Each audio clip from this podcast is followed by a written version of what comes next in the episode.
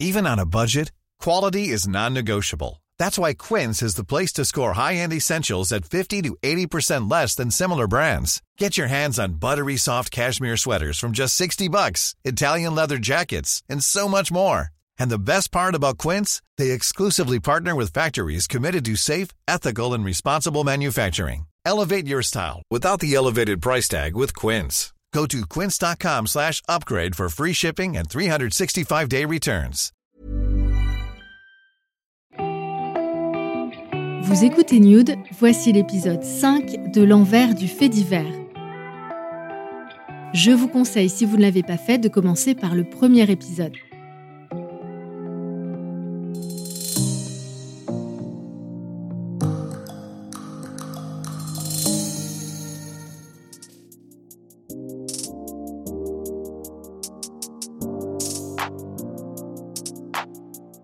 Sommes maintenant au début des années 2000. Guillaume a rejoint une autre rédaction. Il travaille à présent pour un magazine spécialisé dans le fait divers. Il a laissé derrière lui un journalisme assez généraliste, avec des enquêtes et des reportages sur des faits divers, mais aussi des faits d'actualité. Et désormais, il se concentre sur l'humain et le témoignage. Dans ces années-là, son quotidien, c'est de rencontrer des victimes ou des proches de victimes dans des affaires souvent tragiques. À l'époque où je travaille pour ce magazine, je suis envoyé euh, dans une famille euh, en Belgique qui, quelques jours auparavant, a perdu deux de ses enfants. C'était deux garçons, et l'un des deux garçons euh, plonge dans le canal qui est à côté de chez eux, panique, commence à se noyer, et son frère saute pour le sauver, et en voulant le sauver, se noie avec lui. Terrible.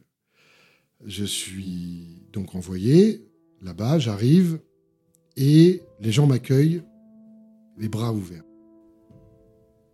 J'ai passé une journée avec eux, alors que euh, quelques jours auparavant, euh, ce couple perdait euh, deux de ses fils.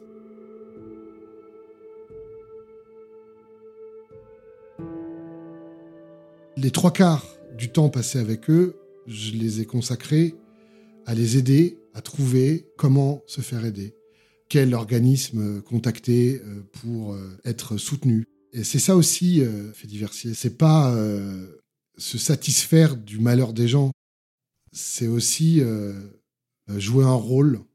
Et dans ces moments-là, tu te sens utile. C'est hyper apaisant.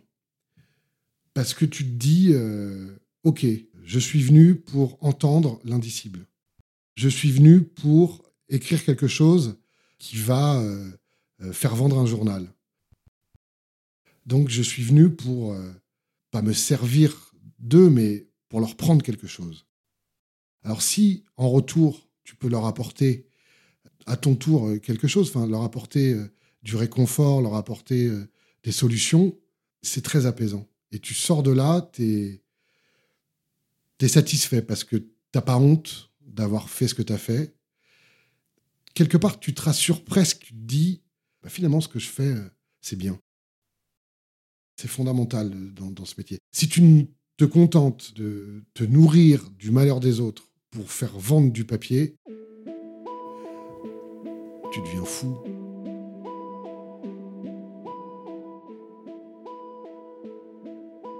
Voilà comment Guillaume trouve du sens dans ses rencontres. Mais les familles, elles, pourquoi acceptent-elles de témoigner? Parce qu'ils ont besoin de parler. Ils ont besoin de, faire part de leur euh, immense douleur. Quand tu te retrouves dans une famille ou euh, face à des gens euh, qui viennent de, subir un drame terrible, il faut bien comprendre qu'ils sont auditionnés par les policiers, ils sont harcelés par les médias quand ce sont des affaires que les journalistes considèrent comme étant vendeuses. Mais souvent, tu as aussi des gens qui, qui vivent des drames et personne ne s'y intéresse. Et quand tu débarques pour leur demander de témoigner, ça leur fait un bien fou.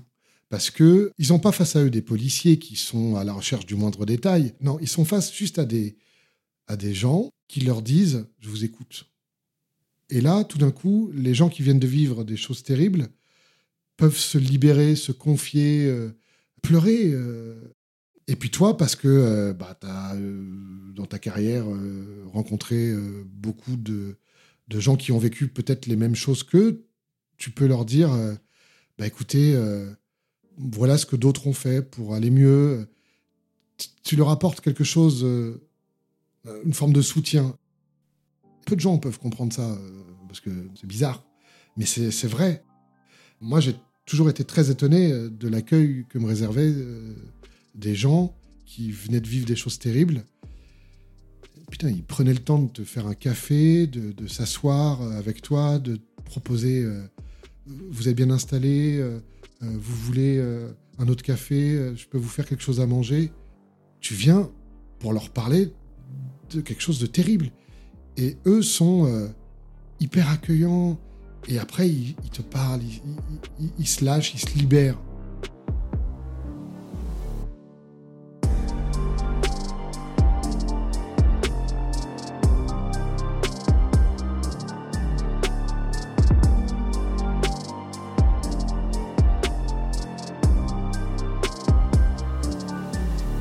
Guillaume ne rencontre pas seulement des familles de victimes, il s'entretient aussi avec des familles d'accusés. Et une nouvelle fois, on peut se demander pourquoi ses proches acceptent de se confier à la presse.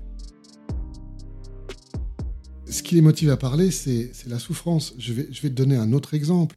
Je suis envoyé sur une affaire, toujours pour le même magazine, d'une jeune femme qui, lors d'un rendez-vous, à l'époque c'était la NPE. La NPE, vous savez, c'est l'ancêtre de Pôle Emploi. Une jeune femme s'est jetée sur son conseiller et l'a frappé à coup de téléphone fixe elle a frappé le conseiller avec le téléphone et elle a fini par l'étrangler avec le fil du téléphone. Elle l'a tué. Et je suis envoyé là-dessus et je, trouve son petit ami qui, lorsqu'il me voit, me crache dessus. Je lui dis qui je suis et sa réaction est de me cracher dessus et de me traiter de charognard. Euh, je vais te tuer, dégage, tu es la honte, va-t'en. Je laisse passer et puis je retourne le voir quelques heures plus tard il m'a ouvert sa porte et il s'est confié. Pourquoi?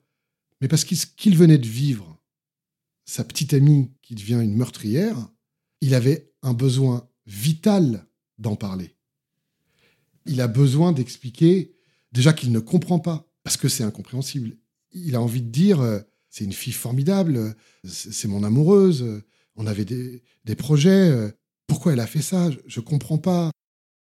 Il veut la défendre, il veut comprendre, à qui tu veux parler de ce genre de choses quand ça t'arrive? À tes parents, c'est compliqué. Euh, à tes amis, ils sont partie prenante. Euh, aux flics, ils enquêtent. Je suis là à ce moment-là. Quand tu vis quelque chose d'aussi fort, traumatisant, c'est une première décharge. Tu, tu libères. Est-ce que ça t'est arrivé d'avoir des retours négatifs de famille? Bien sûr parce que euh, lorsqu'elles se confiaient, euh, elles étaient dans un état euh, tel que le besoin de, parler était plus fort que tout. Pour te dire, la première chose que je faisais en arrivant face à elles, c'était de leur dire Bonjour, je m'appelle Guillaume, je suis journaliste et je travaille sur telle affaire. Tout de suite, contextualiser le truc. Je suis journaliste. Sous-entendu, tout ce que vous allez me dire, je vais le noter et je suis potentiellement susceptible de l'utiliser, enfin de l'écrire. Sauf qu'au bout d'un certain moment, euh, les gens parlent, parlent, parlent, parlent, parlent, et parfois disent des choses qu'elles peuvent regretter par la suite. Tu peux pas à chaque fois appeler les gens et leur dire bon, alors voilà, j'ai écrit ça, ça, ça, ça, ça. Est-ce que vous validez? Non, tu peux pas. Tu es aussi euh, dans la recherche de, de l'émotion, de, de, de, leur ressenti. Donc voilà. Et il arrivait euh, que euh, certaines personnes, à la, lecture de mon article, euh, m'appellent et me disent Mais attendez, je vous ai jamais dit ça. Ah si, si, si, vous me l'avez dit. Et donc là, je me trouve dans une espèce de, pas de problématique, mais je suis un peu embêté parce qu'elles me l'ont dit. C'est d'ailleurs pour ça que j'avais toujours un dictaphone sur moi. Est-ce qu'il y a des histoires qui t'ont touché plus que d'autres, des gens à qui tu penses encore maintenant, peut-être? Oui, oui, oui. Oui, oui, il y a des, rencontres euh, qui euh, m'ont profondément marqué et euh, encore aujourd'hui, j'y pense. Je me rappelle tout particulièrement d'une d'une jeune maman dont le petit garçon a vécu l'enfer et il n'en est jamais revenu. Elle était d'une dignité. C'était fou parce qu'elle elle s'est jamais effondrée. Elle a toujours voulu comprendre pourquoi. Parce que l'auteur a été arrêté très vite. C'est un petit garçon qui avait été enlevé. Un petit garçon qui, malheureusement classique, mais qui échappe à son regard dans un parc. et puis trois jours après, voilà quoi, tu retrouves. Et j'avais l'impression qu'elle était dans une volonté de comprendre pourquoi, comment, pourquoi elle, pourquoi, son, enfant. Et c'est marquant parce que si jamais mon, petit garçon devait être victime de ça, moi je ne cherche pas à comprendre. Je suis farouchement opposé à la peine de mort, mais je vais quand même tuer la personne qui a fait ça. Je, prends 30 ans derrière, je m'en fous. Je, me fous complètement d'essayer de comprendre pourquoi, comment. Euh, euh, ah oui, donc euh, le meurtrier de, mon petit garçon a eu une enfance. J'en ai rien à faire. Je le trouve, je le traque, je le tue. Bon, c'est primaire, hein, mais voilà. Cette femme, elle était dans une volonté de de comprendre, pas de pardonner, de comprendre. Elle a visiblement eu les réponses aux questions qu'elle se posait euh, lors du procès. Je l'ai recontactée euh, par la suite. Euh, je sentais qu'elle avait évidemment un, vide, une cicatrice qui ne se refermerait jamais, mais elle avançait. C'est à la fois étonnant et admirable. Donc, donc oui, il y, a certaines personnes qui m'ont marqué. Ouais.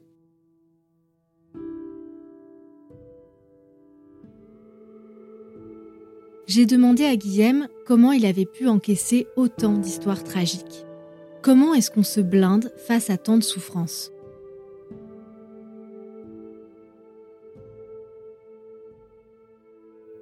Je pense que pour être filiversier, il faut être capable de se détacher de ce que l'on voit ou de ce que l'on entend. Tu passes tes journées à écouter des gens qui te racontent les pires horreurs qu'ils ont subies ou que leurs proches ont subies. Si à un moment donné, tu n'es pas en capacité de te détacher de tout ça, tu vis plus. Très souvent, j'ai été euh, face à des gens qui m'ont raconté des choses euh, terribles, et j'étais comme... Euh, j'étais là sans être là. Je les entendais, je les écoutais, bien entendu. Et en même temps, je pouvais ensuite rentrer chez moi, aller boire un verre avec mes amis, comme si de rien n'était. Alors qu'évidemment, il, s'était passé quelque chose. Mais je pense que ouais, une espèce de capacité à, compartimenter les choses. Il y a deux mois. Il y a le mois de tous les jours qui fréquente euh, sa famille, euh, ses amis, euh, sa petite amie, etc. Et il y a le mois qui est en mode fait diversier. En mode fait diversier, sur le moment, je, ne m'intéresse pas à ce que je peux ressentir parce que je ressens rien. Je suis dans une, dans une optique d'obtenir des informations. C'est très froid. Je suis dans un mode robot. Bien sûr que c'est bizarre, mais, mais est-ce que c'est pas bizarre euh, d'aller, euh, de parcourir des centaines de kilomètres pour essayer de trouver quelqu'un dont euh, la gamine a été tuée la veille pour qu'elle te le raconte? Déjà, rien que la démarche, elle est bizarre. Et pourtant, tu le fais quand, quand tu fais du fait divers. C'est ton métier, c'est ton quotidien. Mais ça t'arrivait quand même de craquer? Pendant les reportages, j'étais complètement verrouillé, hermétique à tout. Et quand il euh, se terminait, il m'arrivait parfois euh, de déverrouiller un petit peu et de laisser euh, échapper un peu de tristesse, un peu, pas de la tristesse, mais un peu de, un peu de pression, un peu de. Oui, il fallait un peu évacuer, mais c'était, c'était pas tout le temps. Et puis quand ça arrivait, c'était nécessaire. On a l'impression que tu as besoin de te justifier, d'avoir été sensible à des moments. Non, ce c'est pas du tout une question de justification, mais c'est parce que j'ai vraiment beaucoup, beaucoup, beaucoup, beaucoup compartimenté pendant très longtemps. Donc, en fait, pendant très longtemps, euh, j'ai jamais voulu accepter l'idée que ça pouvait me perturber. Parce que je me disais, euh, si ça me perturbe, j'arriverai pas à y retourner. C'était ça le problème. C'est que si je, si je me laissais euh, aller à penser que ça m'avait touché, est-ce que je serais capable de retourner sur une autre affaire, me confronter à nouveau à des choses aussi dures? Donc, oui, c'est vrai que j'avais tendance à, à oublier ces nécessaires moments de décompression. Mais quand ils arrivaient, c'était, c'était bien, mais je l'ai sans doute pas fait assez. Et même quand tu le faisais, euh, je comprends que tu en parlais pas vraiment. Non, il fallait pas. Par rapport à moi, et puis par rapport aux, collègues aussi. Euh, eux devaient vivre la même chose que moi, mais ça, c'est pas des choses dont on parlait. Bon, sauf quand vraiment euh, tu étais très proche de certains collègues et ça m'est arrivé. J'ai pu exprimer parfois un sentiment de, pas de ras-le-bol, mais de dire ah, ça a été quand même super dur là. Et ces collègues m'ont réconforté en me disant on a vécu la même chose. Moi, sur cette affaire, j'ai eu tel truc. Mais il y avait cette, crainte quand même de trop se libérer, euh, de trop me libérer et de me dire Attends, si je me libère trop, je vais, pas être, vais pas être capable d'y retourner. quoi.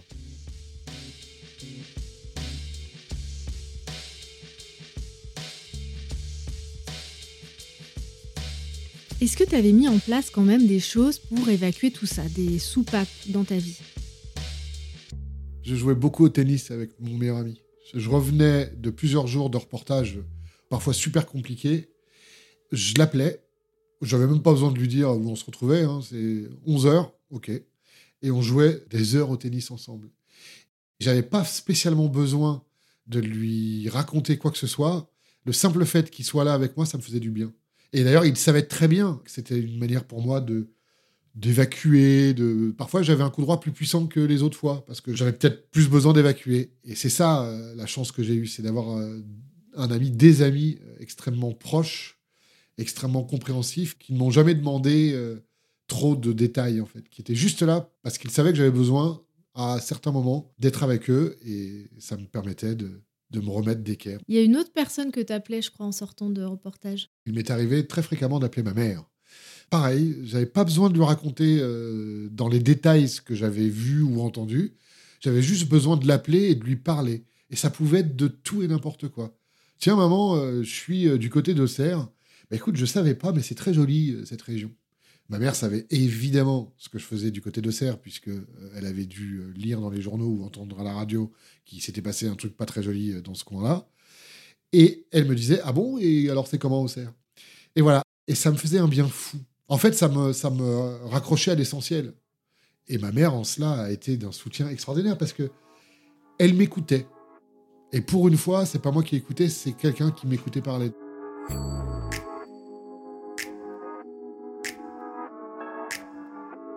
Creusant, je vais découvrir qu'en plus de la soupape tennis et des coups de fil à sa maman, Guillaume avait une autre façon d'extérioriser, mais vous allez l'entendre, toujours d'une façon détournée.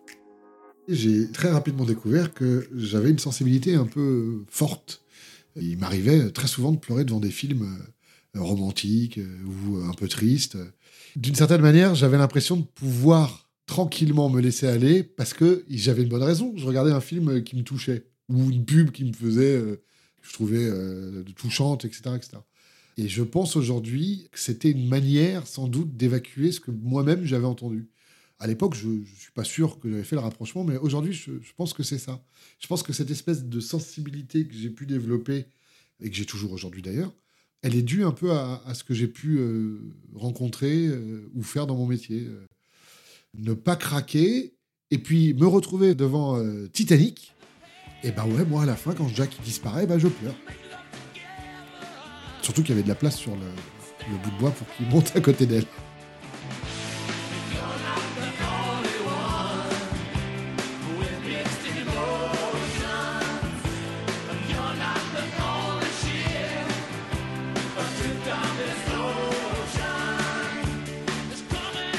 La suite dans l'épisode 6 à suivre.